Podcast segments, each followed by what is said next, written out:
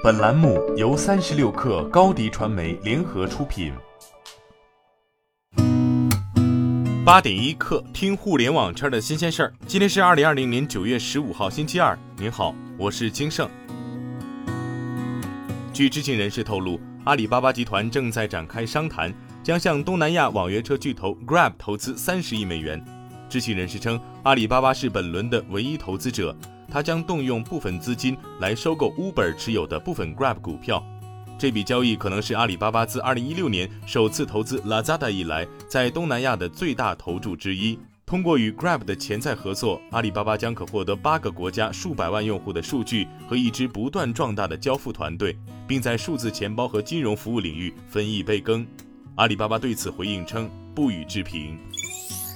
近日，网易有道召开暑期业绩总结全体员工大会。会上，网易有道 CEO 周峰表示，在线教育公司的潜在规模是巨大的，而今年是企业快速起量、进行规模化发展的重要窗口期。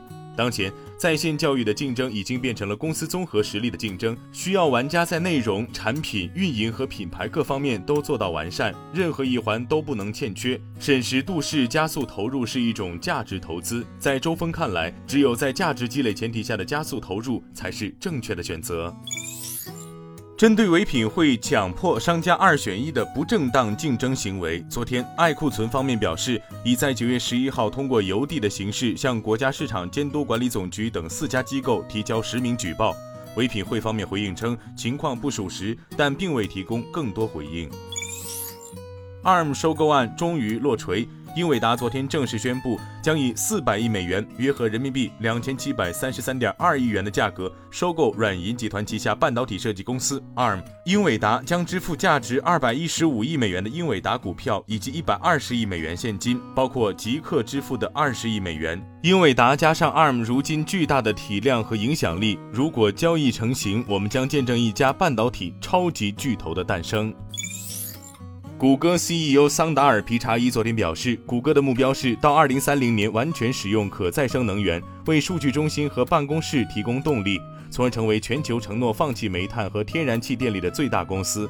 这一目标将要求谷歌超越科技行业抵消用碳排放的标准，并需要在技术和政治上的突破才能实现。皮查伊说：“问题如此巨大，我们中的许多人都需要带头，并展示解决方案。”我们只是其中的一份子，但我们可以树立一个榜样。TikTok 欧洲总经理里基路沃克沃斯宣布，TikTok 在欧洲拥有超过一亿月活跃用户。在采访中，沃克沃斯表示，欧洲用户数量长期以来一直增长良好。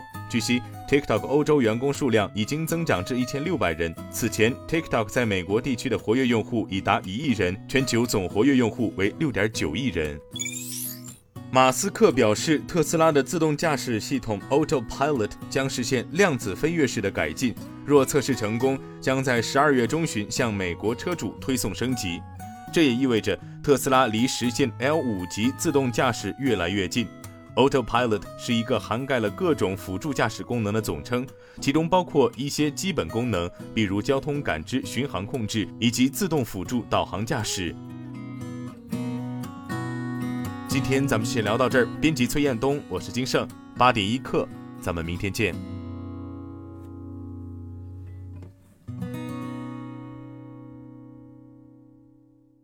欢迎加入三十六氪官方社群，添加微信 baby 三十六氪 b a b y 三六 k r，获取独家商业资讯，听大咖讲风口，聊创业，和上万课友一起交流学习。